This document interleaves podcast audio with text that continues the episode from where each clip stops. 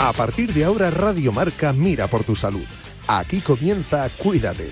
Los mejores consejos, todas las recomendaciones, lo que tienes que saber para estar en forma, la salud y el deporte en la radio. Toma nota y cuídate.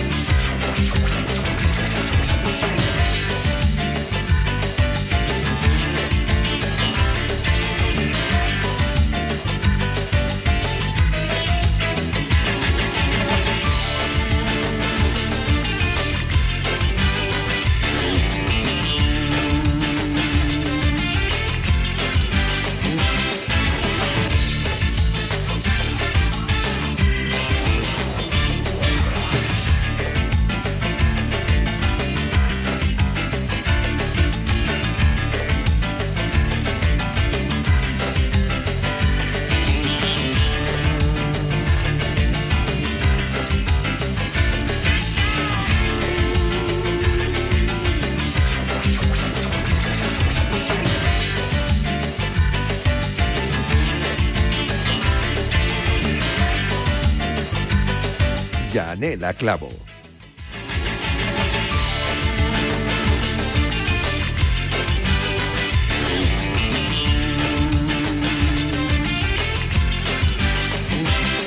¿Qué tal? Saludos, muy buenas tardes. Aquí os acompañamos un día más en Cuídate para hablar de salud en Radio Marca a las 3 de la tarde todos los días y hasta las 4 con buenas recomendaciones y buenos consejos con todos los invitados que nos acompañan. Hoy vamos a tener un programa bastante especial que me hace especial ilusión. Tenemos invitada en la sección de Martín Jaqueta.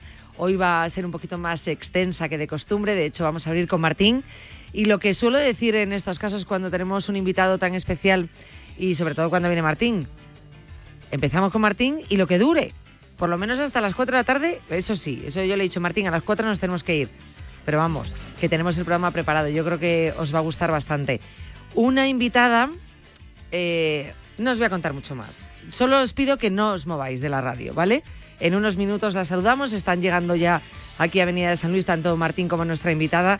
Y yo creo que vamos a aprender eh, bastante, bastante sobre salud y prevención em, vista desde el punto de vista médico de cara a las enfermedades. Es decir, lo que siempre os decimos, cuanto más te cuides, cuanto más trabajes en la prevención, si al final viene alguna enfermedad, algún problema, bueno, pues se, afronta de una manera distinta. No es que os lo contemos nosotros, no es que os lo cuente médico tras médico, es que os lo cuentan todos. Es decir, no hay nadie que diga, bueno, sí, la prevención está bien, pero a la hora de afrontar una enfermedad, pues bueno, no, no, no da igual, no es lo mismo, no es lo mismo. Hacerlo en buenas condiciones que no. Y hoy, y hoy vamos a hablar desde las tripas de urgencias, con eso lo digo todo, para que sepáis lo que es enfrentarse a una enfermedad o algún problema de salud eh, potencialmente grave pues eh, hacerlo en plena forma. Por eso yo creo que en el programa de hoy vamos a aprender tanto. Vale, vamos a empezar con el programa. Primero vamos a dar unas cuantas pinceladas en información en materia de salud. Antes déjame recordarte que mañana martes abrimos consulta, ¿vale? Mañana martes, como todos los martes, abrimos consulta de fisioterapia y osteopatía. Va a estar con nosotros nuestro fisioterapeuta Darío Vaquero, más de 20 años, diría que 20 años en la casa aquí en Radio Marca, pasando consulta con todos vosotros. Fisioterapeuta, director del Centro Fisio Spain aquí en Madrid. Eh, también es fisioterapeuta de la Federación Española de Fútbol y que todos los meses pasa consulta también en Cuídate, así que aprovechad bien. Tenéis que llamar para reservar turno, eso lo haremos en el programa de mañana, abrimos los teléfonos para que en el momento nos llaméis y podáis entrar en directo, pero siempre os recomiendo que utilicéis también el correo electrónico para reservar ese turno. Nos mandáis vuestro nombre y contacto o directamente que no vais a poder entrar en directo, nos mandáis vuestra consulta, lo que necesitéis. Hacedlo con tiempo porque luego ya sabéis que llega a las 4 de la tarde y dices que no me ha dado tiempo a entrar al programa. Si es que tenías que haber reservado turno antes. Que si yo veo que de repente hay 30 consultas, no te preocupes que abro la consulta antes. De verdad que sí, te lo prometo. Así que consulta de fisioterapia y osteopatía mañana martes a las 3 y media de la tarde aproximadamente con Darío Vaquero. Ahora sí, vamos a empezar ese repaso en materia de salud.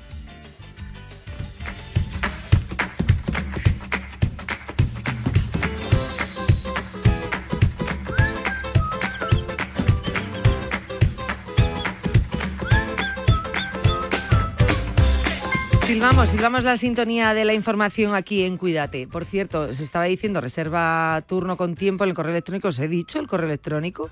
A ver, es muy sencillo, es cuídate arroba radiomarca.com. Y como me repito más que un ajo día a día, pues ya lo deberías tener claro. Pero que no pasa nada, ¿eh? que yo te lo digo. Cuídate arroba radiomarca.com. Es que no me, había, no me había quedado claro si lo había dicho o no. Si no, eh, aparte de cuídate arroba radiomarca.com, que sepas que también nos movemos muy bien en redes sociales, como pez en el agua. Como pez en el agua. Cuídate, remarca. Así estamos. Bien, vamos a empezar con ese repaso. Y hoy lo abrimos con alerta sanitaria de estos últimos días. Sanidad recupera todos los lotes de un agua destilada contaminada con una bacteria. La Agencia Española del Medicamento y Productos Sanitarios ha procedido a recuperar todos los lotes del agua bidestilada o rabán, ¿vale? Pese a que el agua se comercializa como cosmético en el canal farmacia, canal hospitalario y por comercio electrónico, pues la función que figura en su etiquetado, controles y análisis no es propia de ellos. Las citadas bacterias eh, pueden presentar riesgos para personas con problemas de salud o con el sistema inmunológico debilitado y por esta razón pues, se han procedido de manera inmediata a efectuar la retirada voluntaria y la recuperación de los usuarios finales de todas las unidades de todas las unidades de, los lotes existentes en el mercado del producto. Puede encontrarse en diferentes sitios web con otras finalidades, como el lavado y la desinfección de heridas superficiales o el tratamiento de hemorragias nasales o el tratamiento de aftas o llagas en la boca.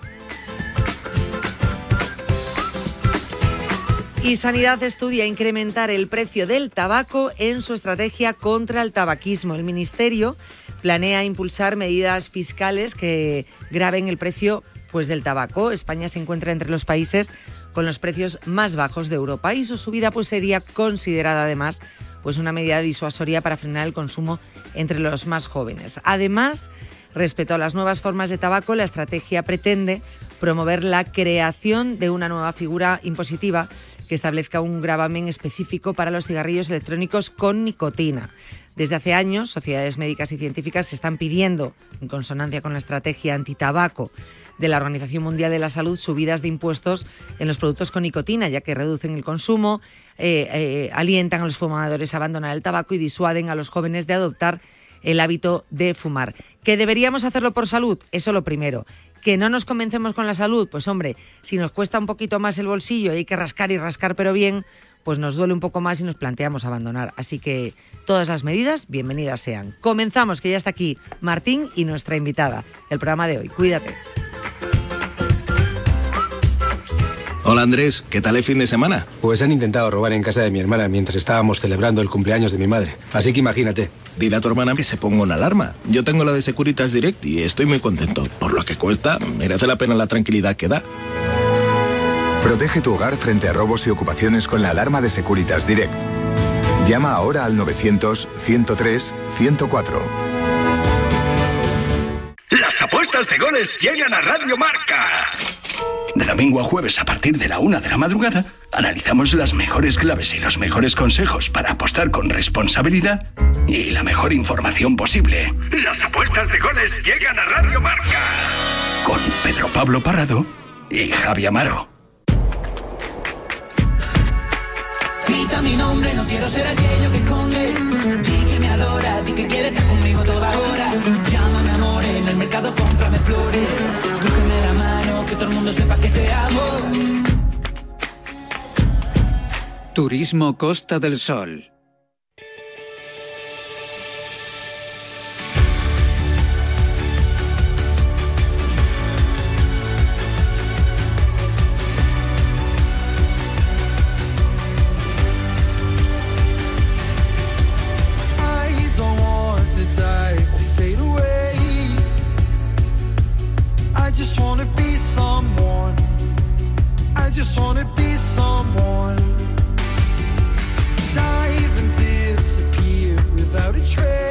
No pasa nada, solo me sale el fairway este. No puede ser, no puede ser. Fairway. Eh, sí. eh, ¿Tú qué cantas? Estaba pensando. Ah, y Someone también me sale. Pues también. A mí también. Yo mi inglés es bastante básico, pero algo ¿En entiendo. Sí, serio? sí, bastante. ba- Bueno no, bueno, no puedo decir básico, pero tampoco es el inglés que me gustaría tener. ¿De verdad? Sí. Bueno, pero todo esto es que te pongas My- las pilas mientras estás English is entrenando. really. Te pones a Vaughan. Sí. ¿Sigue existiendo Vaughan? Porque Sí, sí, sí, sí, sigue existiendo Bowen. 8 Pues eh, sí, 8 Belts es otro programa que está bueno. Duolingo a la noche le pego Ah, también. Duolingo. Ah, pues entonces ya tienes nivel. No, no, no, sí, sí, sí. Sí, pero, pero no lo que me gustaría. Me gustaría hablar inglés. Yo voy de viaje y no tengo ningún problema, pero me gustaría tener una charla un poquito más completa. Me viene que ni pintado como lo que estamos diciendo ahora, porque fíjate, en nuestra invitada tiene, tiene tela, ¿eh? Tiene tela. Porque, bueno, aquí yo no diría que habla inglés, yo diría que su apellido es alemán. Porque a mí me suena alemán. Yo lo pronuncio a mi forma, siempre lo he pronunciado a mi forma. A ver. Lipperheit. Ya no se dice así, pero siempre me ha salido cuando lo dices rápido, lo típico que estás hablando con alguien, como es eh, divulgadora, o sea, se conoce en redes sociales, es lo típico en plan, ¿tú, sigue, ¿tú sigues a Inés Lipperheit? Entonces siempre me quedo aquí con Lipperheit para, sí, tomar sí, o Liperheide, podría ser. también. Liperheiden. Liperheide. Lipperheider, a ti te sale mejor, claro. Sí, sí. Porque hablo idiomas. O porque hablas idiomas. Venga, hombre, va a ser por Hombre, eso. Ahora, ahora argentino me hablas, y español, ahora me hablas de todos los idiomas que Pero hay. es Liperheide. Yo porque la, la conozco además. Bueno, pues yo digo Lipperheit porque me suena muy bien, pero que no lo voy a decir más, te lo prometo. Lipperheit, no sé por qué. Porque lo, lo estás medio. Lo estás metiendo en inglés. Medio en inglés. Ah, y es alemán, ¿no? ¿Es alemán? Que nos lo diga Inés. Inés ya ha estado aquí con nosotros. Eh, ella es doctora, es médico en la UCI del Hospital Puerta de Hierro. Además, y todo hay que decirlo porque nos va a explicar, como nos va a hablar de tantos temas, no solamente de salud y deporte, también de lo importante de la piel, de medicina estética y anti-envejecimiento en Rubén Internacional. O sea, que es que nos puede hablar de todo. Vamos a- decir que hoy vamos a hablar un poco de todo. Y para De quien no por se dentro y de por fuera. Toma. Para quien no se acuerde, Inés ¿Qué? fue la. Yo, como la conocí a Inés, la conocí con una cuádruple frac- fractura craneal cuando estaba. Ella me decidió mi coma inducido, ella fue la que me salvó con todo su equipo y la adoro por encima de, eh, de una amistad normal, ¿no? Es que es la mujer que me salvó la vida, ella y su equipo. De hecho, la primera vez que estuvo aquí eh, fue precisamente contando un Sí, poquito tu contando historia su y historia, cómo había sido. Eh, vamos a saludarla ya, que está aquí además Está en el estudio. Inés Lipperhead. Es Lipperhead. Lipperheide. Lipperhead. Ah, Lipperhead. Entonces lo ha dicho mal. Lipperheide lo ha dicho bien. Lo he dicho, No, lo he dicho yo bien. dije Lipperhead. eh, no, tú lo, no. tú lo metiste en inglés. olvídate. Y el- pero el apellido es alemán. Es alemán. Vale. Es alemán, es alemán. Gracias por la invitación. Lo Bueno. primero, es la, es la segunda vez que tenemos este encuentro, pero la otra vez fue en pandemia, con lo cual fue en la Ah, distancia. Fue la- Sí. sí, sí, eh, fue 2020, yo creo que fue en plena pandemia y, y fue todo el mundo en la distancia. No Con que lo cual aquí- pasado tanto el tiempo. Sí, Sí, sí, es que ha pasado pasa el muy rápido. De hecho, tenías pendiente el venir aquí al estudio con por eso, nosotros. así que nada, aquí estoy encantada. Gracias por la invitación a los dos y, y con muchas ganas de estar aquí. Con toda la ilusión del mundo. Además, todo queda en familia. Eh, porque, porque eh, tenemos una amiga en común también, que es Boticaria García, que es la tercera pata del banco aquí siempre Sí. con Martín, Martín y Boti, Boti, Martín. O sea que todo queda en casa y en familia. Iban juntas al cole. Iban Sí, juntas al cole. Es que es sí, maravilloso cierto. esto. Eh, Mariana y yo íbamos juntas al cole. A partir de la pandemia, pues bueno, ella estaba en casa, yo estaba en el hospital y surgían muchas dudas, pero vamos, básicas. Inicialmente, pues ¿qué hago cuando tengo fiebritos? Y entonces, eh, comentándole la difusión que tiene ella, que es espectacular, pues bueno, pues era, era fácil, ¿no? Eh, empezamos haciendo directos en, en Instagram, la gente la verdad que se volcó bastante y luego, bueno, cosas de la vida, yo también conocí a Martín, pero mucho antes, porque en esa misma UCI donde yo estaba en la pandemia, pues Martín eh, tuvo un traumatismo craneoencefálico y, y estuvo ingresado. Entonces, curioso, pues la vida al final nos ha juntado de, os ha juntado a vosotros y a mí en medio y, y la verdad que es divertido veros porque os conozco de ámbitos totalmente diferentes, pero el programa es fantástico. Que no tiene nada que ver y fíjate, habéis terminado todos unidos de una manera o de otra. Y yo, que os seguía a todos por separado, pues, Pues mira. eh, nos hemos terminado eh, Juntando juntando, juntando Dios, y Dios tanto. nos cría y el viento nos, nos amontonó. Voy a hacer una cosa, te voy a decir que me está diciendo Víctor, voy a acercarte un poquito el micro, ¿eh? así, ya está, ya está, estupendo. Y tú, Martín, también. Muy bien. Claro, es que generalmente los invitados suelen entrar por teléfono. Entonces eso es, Es el, un tema. Claro, es un tema, es un, Es un tema. tema, es un tema. Pero como decíamos, teníamos visita pendiente de, de Inés. Eh, bueno, en redes te hemos visto mucho como ticaria, luego a ti misma, eh, con, con mil recomendaciones, haciendo, eh, pues, pues al final, divulgando salud, que, que es de lo que se trata y lo importante. Por lo que te conocíamos, tú, como decía, estás en la UCI de- del Hospital Puerta de Hierro, y ahí habrás visto, bueno, claro, obviamente de todo, ¿no? Pero el tema que más nos ocupa en la sección de Martín Mm. y en este programa que hablamos mucho de, de salud, hablamos mucho de prevención, de actividad física, de sumar minutos, eh, tú serás más consciente que nadie de ello cuando llegan los pacientes a la UCI, ¿no? Cuando un paciente llega en forma, con una forma física aceptable, incluso entrenada, a cuando no, pues cómo se enfrentan a la enfermedad, cómo responden a los tratamientos, porque a mí me da mucha rabia y me da mucho miedo que los pacientes eh, nos vean como pesados aquí en el programa y que digan, "Buah, siempre decís lo mismo, vale, que venga, que sí, pero que en el fondo no se lo crean tanto. A ver, ahí el típico rol del médico de tienes que hacer deporte, no fumes, no bebas, ¿no? Entonces eso como es como muy de cardiólogo, pero en la realidad yo mi medicina, que es la medicina más extrema, porque cuidados intensivos es como una medicina general, como si fuera una medicina interna, o sea, tenemos que saber un poco de todo, pero son los pacientes más graves.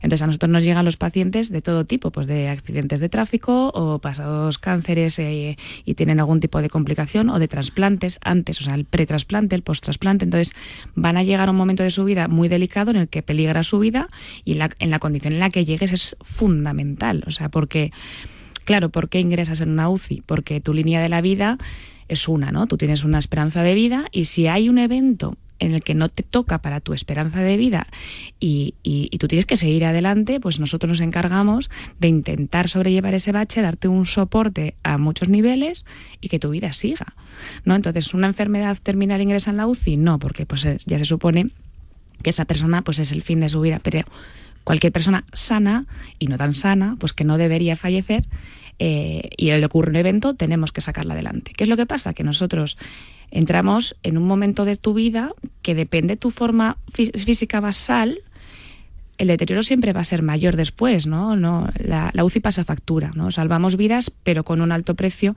porque son días de ingreso, tenemos que dormirles, conectarles a un respirador, eh, sedarles, ¿no? Pierdes mucha masa muscular, es un momento eh, en el que tu cuerpo está eh, gastando energía a tope, porque está o una infección a tope, o porque has sufrido múltiples fracturas, y tu cuerpo está catabólico perdido, ¿no? Entonces necesita energía, necesita energía. Nosotros aportamos, calculamos energía, lo que les damos, pero nunca es suficiente. Entonces, del momento en el que entras a cómo sales, siempre pierdes mucho balance muscular y luego de todos los órganos. Entonces, un basal importante es una recuperación eh, mejor. ¿no? Eh, trabajamos, además, ya desde la pandemia se hizo muy visible que trabajamos de mano con los fisios y tal, porque luego también respirar, hay que hacer fisioterapia para respirar. ¿no? Entonces, desde lo más básico como es respirar hasta ser capaces de ponernos de pie, ser capaces de comer.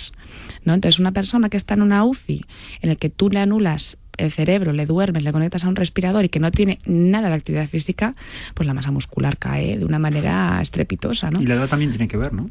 La edad tiene que ver todo. Más de 35, más de 45, 55, si encima vienen con poca masa muscular. Claro, bueno, entonces no es lo mismo una patología, todo el mundo entiende que de 25 años te llega un accidente de tráfico con uno de 80, Claro. está claro que en tu cabeza cabe que, que no, va, no va a ir igual, ¿no? Pero una persona de la misma edad de 40 años en forma física y una persona de 40 años con una obesidad, un índice de masa corporal alto, es que dificulta mucho, porque la patología no es la misma, pero las complicaciones desarrolladas de la propia enfermedad o de nuestros procedimientos existen. O sea, es decir, yo nosotros en la UCI hacemos pues cirugías pequeñas, ¿no? Eh, pues hacemos traqueotomías, ponemos tubos de tórax, intubamos, ¿no?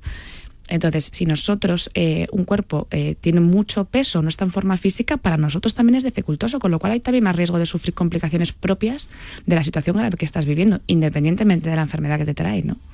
Entonces, pues bueno, pues una, un basal bueno, aparte que para la recuperación es mejor, para nuestro trabajo y el poder, el desarrollo de la medicina también, también eh, nos ayuda muchísimo.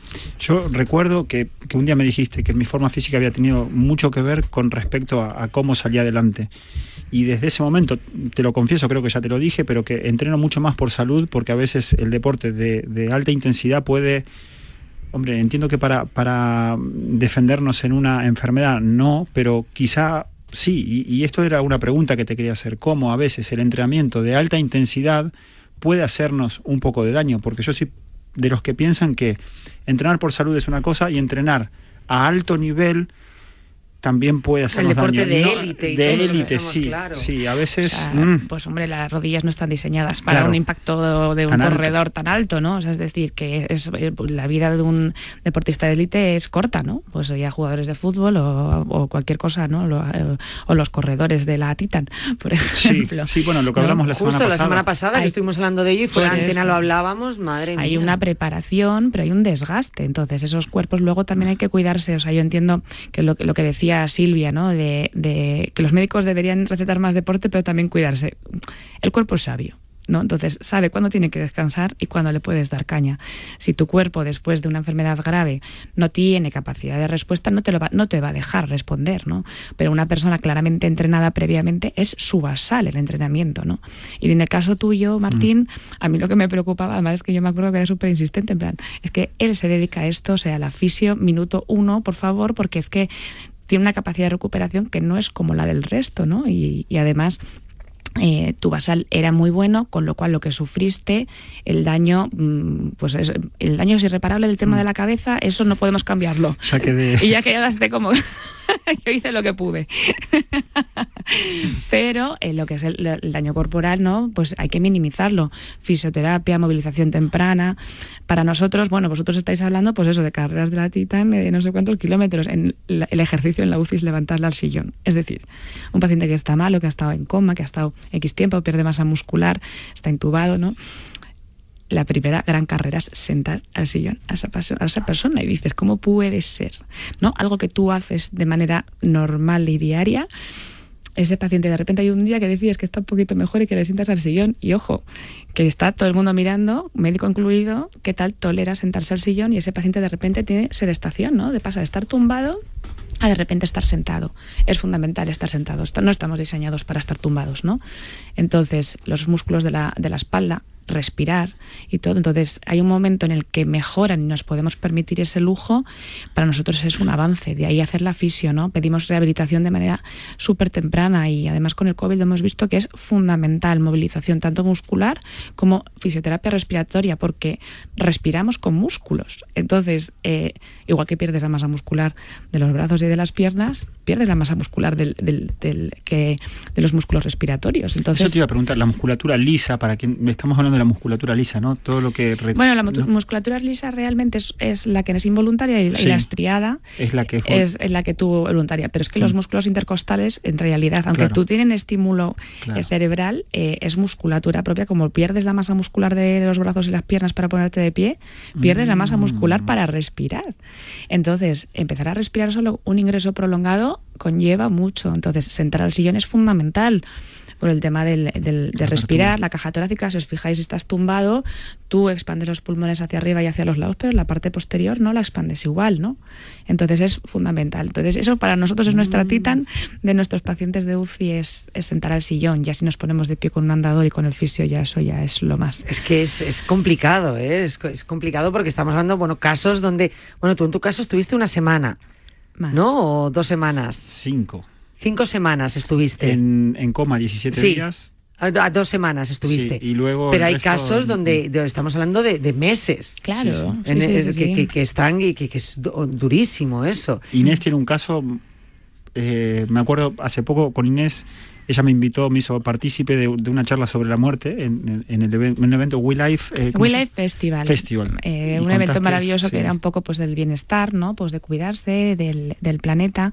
Y entonces a mí María Fernández Miranda, eh, que una periodista fantástica, me invitó a hablar de la muerte, algo que, que, claro, pues eh, como dice Silvia, yo me tiro y luego yo pienso, pues esto Mm. es igual, ¿no?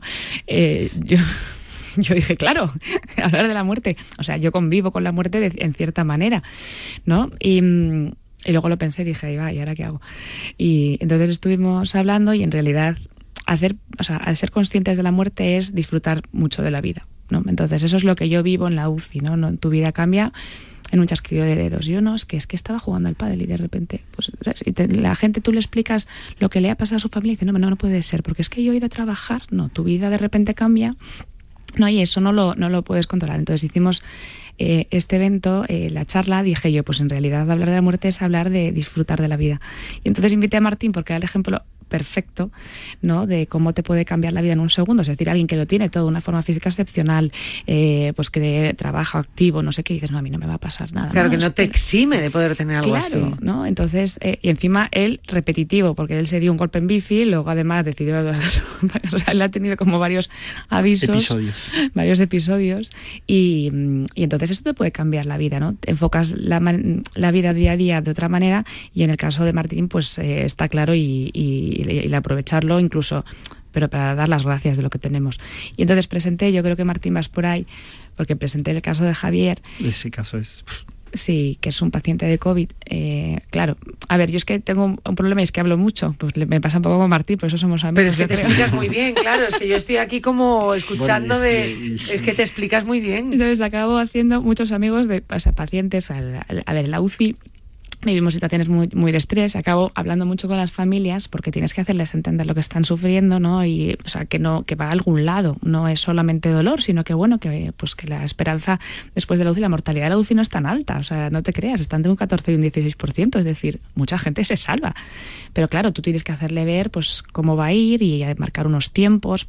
Los tiempos para las familias no corren igual que para los médicos, que necesitamos muchas veces que el cuerpo sane y que el cuerpo cure, ¿no? Y... entonces yo hablo mucho con la gente. Entonces tengo pacientes que acaban siendo amigos míos, que vienen en Navidad a felicitarme, que me felicitan de cumpleaños y que ya pues que tengo mucha amistad. Entonces Javier es uno de los de estos casos. Javier estuvo ingresado en total un año, ¿no? Entonces en la, en la UCI nuestra, bueno, ingresó primero en el hospital de Alcorcón, eh, se trasladó a Puerta de Hierro en época COVID porque poníamos una máquina que era el ECMO, que es una- un tema de asiste- asistencia circulatoria que oxigena la sangre, te saca la sangre, la oxigena y la mete en el cuerpo mientras tu pulmón se cura. Entonces, en Madrid, eh, los que nos estén escuchando, pues creamos un sistema durante el COVID en el que todo el mundo en Madrid tenía que tener acceso a las mismas terapias. Entonces conseguimos que gente de otros hospitales que no tenían esta terapia, pues vinieran o al 12 de octubre o a Puerta de Hierro. Entonces, Javier vino a Puerta de Hierro para este sistema, estuvo, pues bueno, pues él ingresó en Alcorcón, que me enrollo y al final no para hablar, en Alcorcón en marzo, en abril, a principios de abril ingresó en Puerta de Hierro, se fue de la UCI, si no me equivoco, mm, final, como el 29 de octubre, El 29, ¿eh? El de falta, la la, UCI. falta la hora que te lo diga exactamente. de la UCI. Jolín, qué memoria, ¿eh? Eh, estuvo en el hospital hasta final de año y luego le pasaron a la Cruz Roja para empezar rehabilitación. Pasó la Navidad allí. Bueno, y le dieron del alta. En cuestión estuvo ingresado un año, ¿no? Y entonces, claro, ¿qué, qué haces en todo este tiempo? Y es rehabilitación, rehabilitación. Entonces, la forma física es fundamental porque el, el inicio puedes empezar de muchas maneras, pero no sabes cómo vas a terminar. Entonces, si tú te cuidas y tienes una forma física aceptable, no, no hay que ser superatletas todos. Eso es. ¿no? Pero hay que tener una nutrición equilibrada, hay que tener una forma física, es decir, eh, cuidar el peso, porque es que cualquier, cualquier procedimiento, cualquier enfermedad que nosotros tengamos que tratar en la UCI, nos, es que interfiere muchísimo el, el cómo estés basalmente y el cuidarte a nosotros, para nosotros es mucho más fácil y la recuperación posterior para el paciente es que es, que eso es lo mejor. Yo no me acuerdo lo que me Fíjate. pasó y estuve un mes, ¿eh?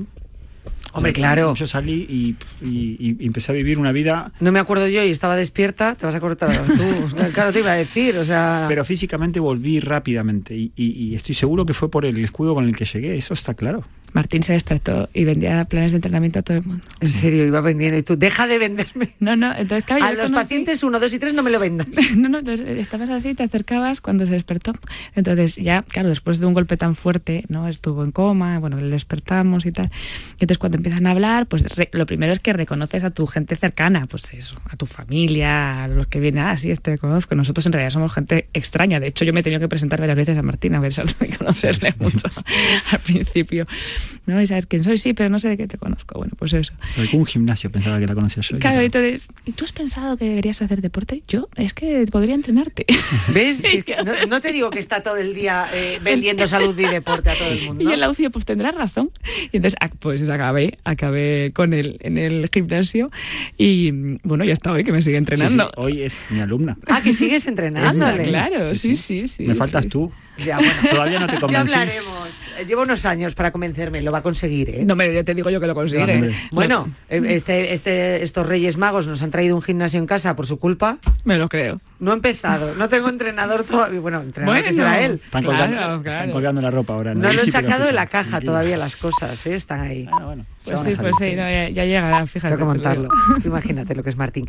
Lo que sí, eh, de todo esto que estáis diciendo, es decir, obviamente, si una persona llega con una capacidad física entrenada y bien, eh, es distinto que una persona que no esté preparada. Vale. El momento de la recuperación, una persona que sí esté preparada puede llegar a volver dentro de unas circunstancias normales. Luego, cada caso es cada caso, dependiendo de lo que haya padecido, ¿no? ¿Puede volver a ser el de, an- el de antes? O sea, si, si tenemos en cuenta que, por ejemplo, mm, si es corredor y tiene fracturas de rodillas, pues está claro que, que no, ¿no? Claro. Pero en el caso de Martín, que fue un traumatismo craneoencefálico, ojo, que estamos hablando de, de un daño cerebral con hipertensión intracraneal, que significa que tiene aumento de la presión dentro de la cabeza y todo. Em, con el tiempo sí se llega a lo que pasa que hay que tener paciencia. O sea la gente claro la curva eh, de, mejoría en la enfermedad claro sales de la UCI crees dices ah, pues estoy fantástico no ya he salido de la UCI me voy a la planta y tal pero luego hay como una especie de camino lento pero mejoría pero que la gente no lo percibe porque de repente le entra la prisa porque ya se encuentra un poquito mejor y dice y por qué no termino de mejorar entonces hay como un camino lento pues pero igual con las hemorragias cerebrales igual con los ictus unos seis meses un año que hay que hacer mucha rehabilitación, mucha rehabilitación y con el tiempo y con la tozudez de la gente pues se acaba llegando al, al sitio. Mira, justo Javier, el paciente que estábamos hablando del COVID, eh, una persona terca, ¿no? Entonces él decía, que tengo que estar una hora sentado, pues yo estoy dos. Que tengo que hacer no sé qué, pues yo estoy más. Y su tozudez llegó a que ahora hace una vida normal. Así que es verdad que entre medios, por desgracia, pues eh, su pulmón no se recuperó y entró en el programa de trasplante de pulmón se le trasplantó un pulmón eh, justo hace año y medio y, y ahora él hace vida normal, pero y ha llegado a su basal previo, ¿no? Con la suerte de que ha, recibido el, el regalo de que alguien haya donado y que, y que ha recibido unos pulmones nuevos. Pero hay que ser constante y no perder, uno pierde, o sea, cuando pasa tanto tiempo la cabeza también te, te falla, ¿no? O sea, es decir, te juega malas pasadas y dice, no llego, no llego, no llego, no me veo igual. Y mucha gente se deprime o se pone triste en el, en el proceso, pero hay que hacerles ver que esto es tiempo. O sea, mm, muchos llegan a su estado basal, que luego, eso, si tú, si lo que te ha pasado es un COVID y tu capacidad pulmonar pues no es la de, la de antes, pues efectivamente. O si es una, cirugía de rodilla, pues no. Pero con, con trabajo se puede hacer una calidad de vida aceptable. Y al revés, es decir, una persona que no esté preparada, que tenga un episodio, que pase por la UCI o que tenga una enfermedad larga eh, y que luego no, no recupere más que lo que recupera normalmente, ¿no? Y, y no se empeñe y sea tozudo, eh, pasa factura, es muy difícil, ¿no? Pasa factura. Los ingresos en UCI pasa factura. Y muchas veces cuando nosotros en la UCI decimos, o sea, si alguien conoce el mundo médico, el mundo de los intensivistas, eh, somos nosotros, sea, eh, cuando decimos que no a un ingreso, no es porque no queramos, o sea, nosotros nos meteríamos a todo el mundo en la, en la UCI. Lo que pasa es que hay que saber que si ese, si ese paso por la UCI le va a suponer un beneficio o realmente lo que vamos a obtener después es una vida eh, marcada pues por un encamamiento o por no entonces hay que saber o sea hay que saber cuáles son los límites también de la medicina y no jugar a ser Dios ante todo y sino que pensar que después de una UCI de un ingreso tan prolongado los daños a largo plazo pueden cre- crear otro tipo de pues de secuelas que son irreparables sin duda. O sea es decir depende de la patología el tiempo que estén pero no- el ingreso en UCI siempre pasa factura. Es que es complicado, es, es, es una situación muy complicada. Lo- yo lo que quiero que quede claro en, en la tarde de hoy es que no nos inventamos los mensajes, ni los médicos os lo inventáis. Que, que no es eh, prescribir por, por prescribir la actividad física que realmente, y, y sobre todo tu especialidad lo nota más que nadie casi, que, que no es lo mismo enfrentarse a una enfermedad cuando, cuando haces ejercicio, cuando entrenas, cuando te alimentas correctamente, cuando al final no, no machacas tu cuerpo. Hay un vídeo que se hace muy viral, que es de una niña, eh, yo creo que lo enseñan en todos los colegios, eh, que te dice, mm, eh, arruga el papel y insulta el papel. ¿Lo habéis visto? Os lo cuento, es, eh, y se lo cuento a los oyentes por si no lo han visto. Entonces le dice la profesora, la madre, a la niña, arruga un momento el papel y insulta. Le dice, idiota, y insúltalo otra vez, tonto, feo, mm, idiota, eh, así todo el rato, ¿no? Y entonces luego le dice, ahora dile cosas bonitas. Y según le dices cosas bonitas, lo vas desdoblando. Y entonces lo va desdoblando, le dice, guapo, perdóname, eres muy listo, eres muy bueno. Entonces terminas tirando el papel. Y entonces le pregunta a la profe a la mamá, ¿ese papel está como antes? Y dice, no. Y dice, ¿lo puedes dejar exactamente igual? Y dice, no. Para que veas que todas esas bueno. palabras malas dejan siempre una huella. Por mucho, mucho que haya un perdón, por mucho que haya unas palabras bonitas, siempre va a quedar una huella si has hecho el mal. Em, a mí ese vídeo, que me pareció fantástico para enseñar a los niños, también me, me ayudó mucho a entender un poco lo que prescribís los médicos. Que realmente si tu cuerpo, a nosotros nos dan un cuerpo y nos lo dan una vez, si nosotros continuamente con una mala comida, no haciendo ejercicio, lo estamos castigando, ese cuerpo, por mucho que luego nos pongamos a hacer las cosas bien, tiene memoria. Hmm. E igual que cuando nos dan el cuerpo no va a estar. Y no es lo mismo los 20 años que los 40 que los 60. Ahí Eso es está. así. O sea, tú puedes ser un insulto, o sea, es decir, un daño al cuerpo. eh, a los 20, pues la capacidad de mejora es espectacular, ¿no? Entonces nosotros Claro. vemos patologías que te dicen, pues con 20 años un accidente te- va a mejorar y dices, "Pf, es que la maravilla de los 20 años todo puede pasar, pero los 40 mm, y yo tengo 41, ¿eh? Los 40 ya dices, pues bueno, mm, tengo que cuidarme. Entonces, el mensaje también no vamos a ir tarde, vamos a intentar que todo lo que hagas suma. O sea, es decir, no, pues yo cuando tenga 40 pues ya me preocuparé del colesterol. No. Ya, ya vendrá, ya vendrá, ya, claro, lo haré. Pero ponte a hacer ejercicio cuando no has hecho en tu vida, ponte a hacer ejercicio con 41 cuando ya estás viendo de refilón que ya el colesterol, la tensión, ¿no? Y, y ya ves un poco los dientes al lobo, ¿no? Entonces, pues eso, le- hay, que, hay que cuidarse y, y alimentarse. Y alimentarse bien. Y hombre, obviamente el sueño. Yo no soy muy. No soy la más indicada para defender las horas de sueño porque yo hago guardias de 24 horas y cosas de esas. O si eres la indicada, porque te das cuenta de la carencia del descanso. Sí, yo todo el mundo me digo, qué suerte que puedes descansar. Hoy salgo de guardia de 24 horas. Y yo lo único que pienso, digo, la gente no, no valora realmente sus, tiene. su, su sueño. O sea, ahora llevas 24 horas. Sí, yo entré allí, ¿qué día soy? Hoy es lunes. eh, entré ayer por la mañana a trabajar. ¿En serio? Sí. Y espera, que Inés es de las que a veces viene a entrenar del tirón.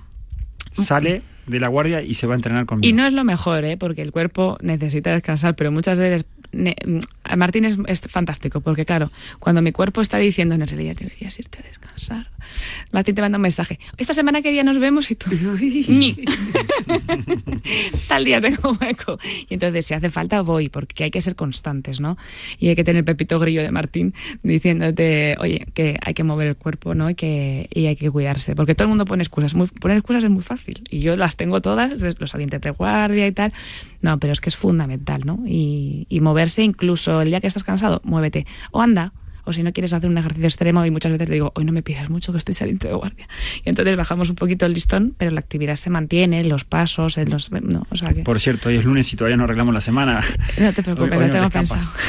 Bueno, porque tú en el Hospital Puerta de Hierro el- estás en la UCI y ya está. Que si tuvieses que estar de un lado para otro, porque tú no estás de un lado para otro del hospital. Eh, sí, Madre, sí, sí. ¿Ah, sí? Yo, bueno, Inés, si, hay- si hay algo que cumple son pasos, pero eso te lo No, digo. no, en el Hospital Puerta de Hierro ya te lo digo yo que los cumple. Vamos, que si los cumple. Madre mía. 12.000, 14.000, siempre. Mira, me Fácil, acuerdo, fácil. eh, yo antes por la enfermedad que tengo, eh, mi medicación es hospitalaria, y me acuerdo que entré un día en el Puerta de Hierro, la primera vez que entré a por esa medicación, antes me la daban en otro hospital, me dijeron, vete a la farmacia hospitalaria, me dijeron que estaba en una punta. cuando quise llegar, cuando quise llegar, me río de los 10.000 pasos de la OMS. Claro. Yo llevaba 45.000, al menos en sensación. Sí. Cuando llego a la otra punta del hospital me dicen, ¿dónde te han mandado, muchacha? Si está de donde venías tú. Bueno, bueno, bueno. Sí. Me salí, dije, de aquí me voy, me cogí un taxi, me fui a casa, cogí el coche, volví al hospital y dije, y ahora parco en el sitio donde me han dicho que está. No vuelvo yo a recorrerme este hospital, Es grande, es grande. pero Es que- escúchame, ¿qué hospital es este? porque es bajito, Maravilloso, ¿eh? Por bajito, cierto. pero Sí. muy, muy, eh, con muchísima distancia. Entonces, nosotros vamos con, majada onda. con zapatillas de deporte. O sea, yo, yo no voy con zuecos. O sea, porque Me nosotros extraña. estamos en la UCI, pero claro, nosotros, nuestros pacientes pueden venir de urgencias. O sea, cualquier paciente de urgencias es potencial nuestro, pero cualquier enfermo del hospital que le ocurra algo grave es para nosotros.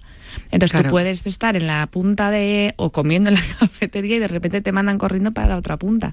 Entonces, Madre yo mía. pasos hago todos. En el, sentada no estoy. Y en la UCI, en el fondo yo está, tienes los enfermos, estás haciendo cosas, entonces yo de pie me paso el día de pie por lo menos y si no andando, que sin querer no me doy ni cuenta, vamos. Los pasos sí, los pasos para mí Sí, están la- la Madre del cardiovascular amor hermoso. Esa parte la tiene totalmente aprobadísima. Claro, nosotros hablamos los que estamos aquí en Madrid y conocemos el Hospital Puerta de Hierro. eh, de todas formas, es de sobra conocido, un hospital de verdad buenísimo en el tema de trasplantes, en el tema del corazón, o sea, es Mm. increíble. Mm. Eh, y la verdad que es, bueno, yo es que no me planteo ahora mismo otra cosa. Yo le quiero Eso mucho a sí, ese hospital. mucho. Cuando vas con síntomas a urgencias de tengo que ir, pero está petado. Bueno, Pero tomo en todos lados, también te lo digo. Eh, bueno, y menos, y a- ahora imagínate. que Bueno, bueno, estamos bueno, todavía, bueno, el invierno es mala época para nosotros, Ha pero sido bueno, horrible. sí. Allí estuve en Navidad. Navidad con la niña. Y yo, por favor, dime que te encuentras mejor. Vámonos. Claro, Es, que, ya he pasado triaje. Da igual. Da igual. si tú estás bien, nos vamos. Sí, no, y además, bueno, éramos un área que teníamos mucho hospital privado, Claro. pero al cambiarse de zona, y la verdad que como el hospital está fatal que lo diga yo, pero está muy bien, eh, la gente ha dejado de ir al, al privado y entonces tenemos pues un área de, de acción muy, muy grande, desde los hospitales principales de Madrid. Es buenísimo. De Madrid buenísimo. y, quizás de los mejores hospitales de España. el. Hospital Puerta de Hierro es. es- Pues, es uno de ellos, Pues ¿no? sí, sí, porque hay un, bueno, se hace como una especie de marcación de hospitales a nivel nacional y, y hemos salido, vamos, es- estamos cada vez mejor posicionados. Claro. A ver, es un hospital muy tradicional, no es de los más grandes, tipo La Paz o tipo el 12 de octubre, pero es un hospital de tradición de trasplante con, con servicios eh, de cirugía cardíaca, de cardiología y todo el tema del trasplante, de gastroenterología muy punteros. De hace, de- estamos hablando de hace muchísimos años, fue de los primeros hospitales de Madrid. Y mm, entonces tienen muchísima tradición y luego somos referencia de mucha parte de España para trasplante, por ejemplo. ¿no? Entonces eh, tenemos mucha afluencia, aparte de nuestra área, de, de fuera. Y, bueno, es un hospital con mucha investigación y, con muchos ensayos clínicos y la verdad que yo estoy muy contenta, yo soy, estoy muy feliz. Yo me formé ahí, hice la especialidad ahí, me he quedado ahí y tengo mucha suerte. La verdad que es, es increíble. Yo no sé si sigue estando, pero en, en la recepción, el que se acerque, te habla mucho de, de, pues toda la historia, Sí. ¿no? En cuanto a trasplantes, lo pioneros que han sido en muchas cosas, la investigación, ¿no? En este tema, lo cual aprovecho y lanzamos también otro mensaje a los oyentes, a Donante, ¿eh? que Sí. también somos pioneros en nuestro país. En, bueno, pioneros, no, estamos eh, a la cabeza No, no, en cuanto a trasplantes. Récord mundial. año Récord, tra- récord año mundial, tras sí. año. La Es alucinante. España eh, tiene bueno. el- sí, la Sí. mayor tasa de donación por 100.000 habitantes del mundo desde hace mm, muchos Qué años. bueno, Muchos- qué buen y año dato. tras año, ¿eh? Año tras Y, año. eh, y yo, mira, yo llevo 15 años en Puerta de Hierro y de lo que he vivido eh, desde el inicio de la residencia, pues cuando teníamos que pedir los órganos realmente, pues es decir, cuando hay un daño cerebral irreparable y el paciente fallecía por muerte encefálica. Y, mm, y entonces esos son los que son eh, donantes de órganos. A cómo lo vivo ahora, que la familia te lo ofrece, dices, algo estamos haciendo bien, ¿no? Qué bueno. O sea, es decir, en el momento más doloroso de tu vida, porque estás perdiendo un familiar, te dice la familia, es que puedo ayudar a alguien, ¿no? Es que se me ponen los pelos de punta. Es una pasada. Me parece Es, es increíble, además. Eh, y oye, pues por lo que decimos, porque, porque tenemos que estar muy orgullosos, hay bastante diferencia con, con- con los siguientes en, en esa lista y repetimos año tras año, no hemos bajado ningún año. Qué bueno, qué bueno, y, qué bueno. y esto y hay que seguir así. Así que si alguien nos está escuchando, eh, pues, pues le invitamos a ello, ¿no? A que se haga, a que se haga durante. Algún día tendremos que hablar de, de este tema. Sí. Lo, lo hemos hablado hace mucho tiempo en el programa, pero me gustaría hablar de este tema exclusivamente de donación y me gustaría invitarte a ti concretamente Encantada. para, para, para ese mensaje Yo tengo otro de, también. de los pacientes, ¿no? Es- Es un- sería importante. es Si tienen dudas, si no, Justo, es un tema precioso Justo. que no se te plantea hasta que te ocurre, ¿no? O sea, es que es decir, la gente no va diciendo, pero desde aquí, que es una plataforma fantástica para decirlo, deciroslo. lo- nosotros siempre preguntamos a la familia, aunque tú te hagas donante, siempre preguntamos a la familia, decirlo a la gente que tenéis cerca, ¿no? Es decir, yo, si un día no me sirve lo que yo tengo, quiero salvar vidas. Pues ya está. es que tú fíjate, quiero salvar vidas, ya está, ya está. Tu cuerpo es cuerpo. No Sí. nos aferremos a algo que ya no es nuestro. Tu cuerpo es cuerpo. Y Nada, nada, nada más bonito. Yo, a ver, y hay veces que tenemos, es curioso esto, hay gente, hay veces que tenemos al donante, ¿no? Un posible donante, y tenemos al posible receptor en el misma, la misma sala. Oh, Entonces, para nosotros es tremendamente emocionante, ¿no? O sea, es- dices, es que cuánto está perdiendo esta familia, pero cuánto va a ganar, ¿no? Y qué oportunidad más grande va a ganar la otra, ¿no? Entonces, vivirlo desde, desde nuestro punto de vista es, es Qué bonito. situación esa. Es bonito. Es, es un. Sí, vamos a decirlo. de- tú lo has dicho, has, has- has descrito, ¿no? Dos, dos situaciones muy distintas, un, un drama, una tristeza tremenda, y una Tremenda. despedida Ujú. y, y una alegría, ¿no? Tremenda. Y es un privilegio Sí. vivir esas, esas eh, que converjan, ¿no? Y, y que digas, jo, eh, voy a, a ser el hombro de esta familia que está despidiendo a un ser querido, pero a la vez le voy a dar esta gran noticia, ¿no? A, a- a la otra familia. Mm. Y luego también es una parte de consuelo para la familia que despide. Totalmente. Claro que sí. Total, no, no os imagináis el bien que hace, dado que tú no puedes ayudar más a esa persona, ¿no? Y a esa familia, es un consuelo. Y te digo que el alivio que sienten de decir, estoy haciendo algo bueno, o sea, a esa persona, a ella o él, a mi madre o mi padre, le gustaría esto, ¿no? Y decir, estamos haciendo algo bonito y estamos mm, salvando una vida y estamos dando vida a otras familias. Entonces, consuela mucho. Hay una pequeña eh, continuidad de tu vida de otra forma, A nivel eh, orgánico, pero es... Hay una continuidad. Hay una claro continuidad, sí. hay, algo, hay una parte mía que yo voy a ser un donante siempre que, que- que sirva, eh, que bueno, seguir continuando viviendo dentro de, de una persona es En. España, en España no está permitido saber dónde va. ¿no? Eh, que sabéis que en Estados Unidos sí está permitido, pero aquí no, para que sea de to- del todo altruista, es decir, tú das independientemente de las condiciones para que no haya luego ningún tipo de remuneración ni que haya ningún tipo de extorsión ni nada. Y tú das, pero me parece todavía, o sea, más bonito, ¿no? Es decir, yo doy, sea quien sea, ¿no? Y salve a quien salve. Y nosotros vemos, yo siempre pregunto, ¿y dónde va? Y tal, o sea, nosotros nos enteramos de cosas, en plan, no, pues va a tal sitio, va a tal, y dices, Dios mío, es que esto, o va a salvar un niño, ¿no? Buah. O sea, que dices, jo, pues eh, la parte más triste que es perder un, un familiar se convierte en algo maravilloso para otra persona, ¿no? Entonces yo les intento, cuando ocurre esto, entra el equipo de coordinación de trasplantes, pero la, coordinación de trasplantes eh, es de la UCI, el equipo. Entonces, entramos en las informaciones y es que les haces ver que es que lo que están haciendo es tan bonito que ellos no ven la otra parte. Pero bueno, yo siempre les doy las gracias en nombre de la otra persona. Qué bueno. No sé en, en- en nombre de quién te doy las gracias, pero te doy las gracias, ¿no? Claro. Qué y es bueno. bonito decir, sé que alguien está viviendo gracias a este familiar, Eso ¿no? es. O saber que tú te has hecho donante y sé que en un futuro alguien va a estar viviendo gracias a mí. Ya está, no, no hace falta saber nombres y al final los nombres son etiquetas. Son etiquetas. Sí, Eso consuela. la- ya simplemente saber que estás ayudando Sí, a la familia le consuela. Y con eso llega y es suficiente. La verdad que me parece, no sé, increíble. Así que yo me gustaría, pues mira, si estás escuchando estos minutos de radio y por qué no, pues llamas, te informas y dices, pues me voy a hacer donante. Claro que sí. que, que no, no lleva nada y la alegría que puedes dar. Voy un poquito más allá en el mensaje. Cuídate, come bien, descansa, haz eh, ejercicio por ti, por tu salud. Pero oye, si te has hecho donante, por esos órganos que dones, que sepas que los vas a dar mucho mejor. Que también es muy importante. Sí, sí. Y darlos eh, de una manera cuidada. Ya que haces un regalo, ¿haces un regalo sucio y lleno de barro? ¿A que no? No. quieres hacer un regalo bien. ti, claro. en, en- en lo mejor que, que, oye, ya que te voy a dar este regalo, por favor, que, que- que esté empaquetado y bien, ¿no? Que no esté ahí chuchurrío y mal. Pues dona, dona vida Dona. y dona vida saludable, por el amor de Dios. Tenía muchas cosas que hablar contigo, Inés. Se nos va el tiempo. em, fíjate, te decía, vamos a hablar por dentro y por fuera. Hoy hemos hablado por dentro. Te tengo que invitar dos veces más. Una, para hablar por fuera, porque me interesa muchísimo el tema del cuidado de la piel, sobre todo cuando haces deporte y todo, pero la piel en general. Nos olvidamos que es un órgano, nos pensamos que es un vestido, que es una telita ahí que nos acompaña ¿eh? y ya está. Y que se pela de vez en cuando porque la maltratamos también, pero no nos preocupamos de más. Y, y generalmente, bueno, ahora empezamos a tomar un poco de conciencia y de conciencia de las dos, pero falta todavía mucho. Sí. Eh, Pensamos que es más de imagen y no vamos un poquito más allá. Lo, lo- lo dejamos así, en eh, esto por imagen, o me cuido la piel por imagen. No, no nos preocupamos en salud. Claro, y luego, además, eh, todos vuestros oyentes que son deportistas, hay un plus ahí de, de cuidado, ¿no? O sea, hay mucha actividad al sol que hay que cuidar, la ropa que, que se usa, pues eso, el, el- el transpirar, ¿no? La piel necesita transpirar, el sudor. Los calvos. Los calvos con el sol.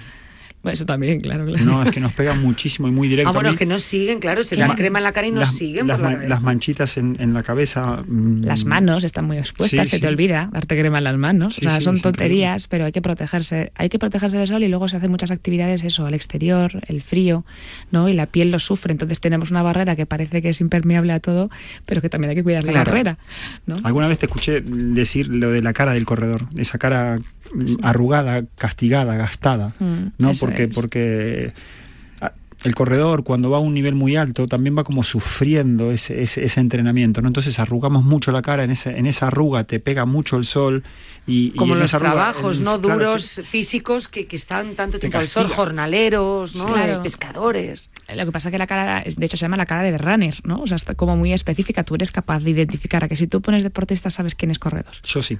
Claro, perfectamente, yo también. Entonces, pero por una serie de cosas. Aparte del sol, que sí, sí hay trabajos que están un poco expuestos, la cara del runner es eh, con pérdida de volumen, porque perdió mucha grasa. Es un, alguien que corre y que, no, que prácticamente no tiene grasa en el cuerpo, pero en la cara también tenemos grasa, ¿no? Sí. Cuando te dicen qué buena cara tienes, muchas veces a veces es que te has cogido un kilito de más, ¿no? Y, y se dice "Oh, cara o culo. Pues Es esto, pues todo esto es así. Entonces, si pierdes la cara de la grasa, o sea, la, la grasa de la cara, también te chupas un poco más, pierdes volúmenes, pero también pierdes la firmeza de la piel, ¿no? Entonces, y sobre todo con el paso de los años, que nosotros eh, no sintetizamos el colágeno, que es lo que nos da la estructura de, de la piel, si además lo expones al sol, eh, pues deshidratas, ¿no? Eh, no comes correcto, no duermes lo suficiente y el ejercicio que es de impacto también sobre la estructura de la piel impacta. Entonces perdemos mucha estructura y son esas caras hundidas, ¿no? Aparte del sol y las arrugas que produce el estar frunciendo, por ir corriendo cara al sol y todo, em, la estructura la perdemos y la grasa la perdemos y la, y la piel no, no se ensambla igual. Entonces la- esas caras chupadas, ¿no? Entonces hay, hay muchos tratamientos ahí, ya la gente se preocupa, eh, no solo medicina estética, porque el máster es medicina estética eh, eh, y, y antienvejecimiento, ¿no? Entonces es eso, es un buen envejecer y la gente tiene un concepto de la medicina estética como muy artificial. Sí, eso, me refería más a eso, a ese concepto artificial, ¿no? Del, del cuidado de la piel y todo. Dices, no tiene nada que ver. No, porque es eso, medicina estética regenerativa y anti-envejecimiento, ¿no? Un buen envejecer. Pues desde dietas eh, hasta, pues, eh, o cómo cuidarse las manchas, o precisamente, pues, eh, algo que tú, que te preocupa, una mancha que te, pues, vigilártela o quitarte la mancha cara, ah, sabes que vas a estar expuesto al sol, una serie de cosas. Y luego hacerte tratamientos que luego también verte bien, porque está muy bien cuidarse por dentro, pero también para el ánimo verse bien por fuera es. es Hombre, claro. importante. O sea, antes cuando decía que lo dejamos solamente, lo, lo resumimos a imagen, hombre, la imagen tienes que cuidarla. Pues cuando comes bien se te nota en la cara, se te nota en la Claro. piel. O sea, que realmente, hombre, no, es que a mí me gusta verme fea. No, ya sé que la imagen también, claro, ¿no? ¿quién va a decir eso?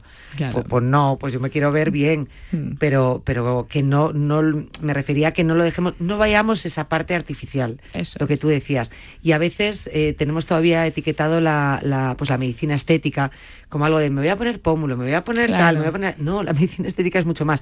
Ojo, que psicológicamente también me parece importante. Es decir, hay personas que se ponen pecho o nariz o tal o cual, porque realmente necesitan verse bien. Y, Mm. No y me nada parece estupendo. Yo, yo cuando empecé a estudiar esto, eh, una cicatriz en un labio. Entonces, si tú tienes eh, una niña jovencita, 18, 19 años, muy acomplejada por una cicatriz grande en el labio, ¿no? Y dices, ¿se va a operar de esto? ¿Cambias una cicatriz por otra? ¿O hay cosas que le pueden ayudar a reestructurar su labio? Y esa niña era feliz, simplemente poniendo un poco de ácido hialurónico. Y entonces, tenemos un concepto de la medicina estética muy de estereotipo de televisión, de Sí, determinados sí. programas y no sé qué. Y piensas que todo el mundo, y además ves a alguien en la tele, entonces muchas pacientes vienen a la consulta y me dicen, pero yo no quiero estar como no sé quién, ¿no? O sea, a mí no me pongas las cejas aquí atrás y te digo, hombre, no hay muchas cosas que se pueden hacer bonitas con un poco de gusto, ¿no? Y a mí me queda todavía, o sea, yo soy muy médico, médico de hospital, entonces yo esto lo hago en un concepto pues de mejorar, embellecer, pero salud, o sea, es decir, eh, no perdernos en, en cosas que no, que no son.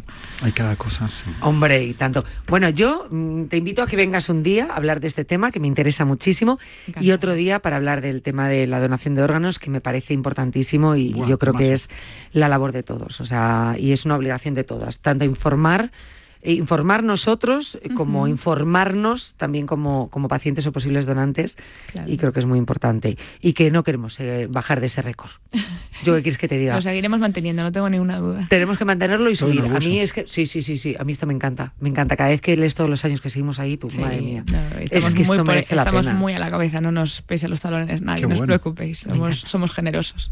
Para que veas. Yo quiero Increíble. recordarles a todos que Inés en, en Instagram es arroba Inés Liper con doble P. Porque aprendan de ella, porque mm, no es que se merezca más seguidores, es que nos merecemos aprender más. Entonces, bueno, las dos cosas, la verdad. Sí, Te yo mereces lo más seguidores, yo lo intento, pero que la gente aprenda porque cosas. está buenísimo. Sí, Muchas sí, sí. Que nadie le llame Inés Liper Height. No, Liper High no. Y si te llaman así, ya sabes dónde te No han te escuchado. preocupes, me han, me han llamado y me han escrito el apellido de tantas veces diferente que, Te yo, entiendo. que yo miro Te entiendo. siempre. Ah, yo igual que tú. Vamos, Por eso me eh, parece bien lo de poner, poner. Inés Inés Liper. Liper, claro, está. No, al final, lo entiendes. toda mi familia acabamos siendo Liper. O sea, de hecho, vamos mis hermanos y de repente dicen Liper, nos quedamos todos. en el fondo. Y mis en tu primos. caso, ¿eh? con Inés, queda muy, muy guay lo de Sleeper. Ah. Claro. Inés sí, sí. Sleeper. Sleeper. Pues queda muy bien. Entonces, ¿te volvemos a ver aquí? Por supuesto. Bueno, pues el próximo día, pobre. Que no venga de una guardia ahí, ahí de 24 horas. Está preparada, está preparada. Vamos a intentarlo. Pero descansa más, Inés, por favor. Descansa más. Claro. Descansa y el próximo día que te vengas. Y mira, e- ese día, como los oyentes lo saben, que a veces tenemos que grabar, ese día hacemos dos programas. Y así no tienes que repetir. Muchas gracias por invitarme. La verdad que esto es un lujo. Así que volveré encantada. Ay, qué bien, qué bien. Y otro día traemos a Boticaria. Y Claro, y- Ya de maravilla. Bo- bom- bomba. Gracias, Inés. Como somos casi vecinas, pues nos vemos por el Hospital Puerta de Hierro. Yo iré de visita, ¿eh? Claro. Y a las máquinas del vending, que venden unas galletas súper ricas. es que es lo único que me gusta cuando me dicen, iré a urgencias. Y yo, vamos. La- a la galleta. Es que están muy ricas. que sean sanas, por Son favor. sanas, sanas. Sí. Mm, mm. Algunas sí lo Ah, son. Sí, algunas sí lo son. Algunas sí lo Algunas, son. algunas Vale. sí lo son. Vamos mejorando, sí. Las Vale. otras es que están... mm. ¿Qué pasa? Mm, Mira cómo te miro. Bueno, a ti te gusta el helado.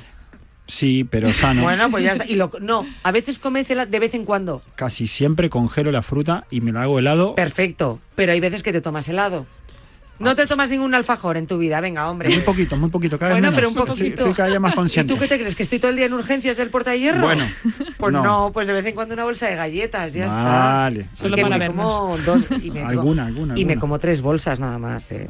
Venga, hasta luego, Martín. Gracias, Inés. Gracias a vosotros. Chao, Inés. Es que me vas a echar una bronca. Tres bolsas me compro de golpe. Es que están muy buenas.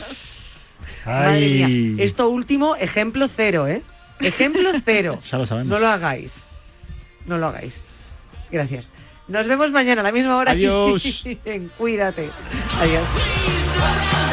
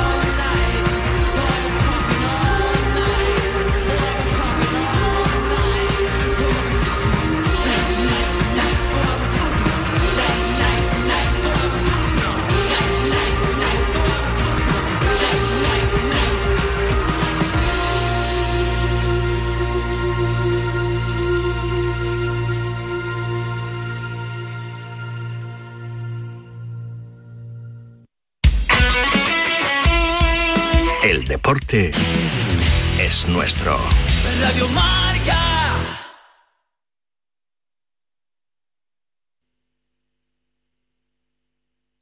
En el Grupo Sanitario Rivera La noche del viernes comienza con música, cine y libros relacionados con los deportes, porque el deporte también es cultura. Y en la Deporteca lo demostramos cada semana con Natalia.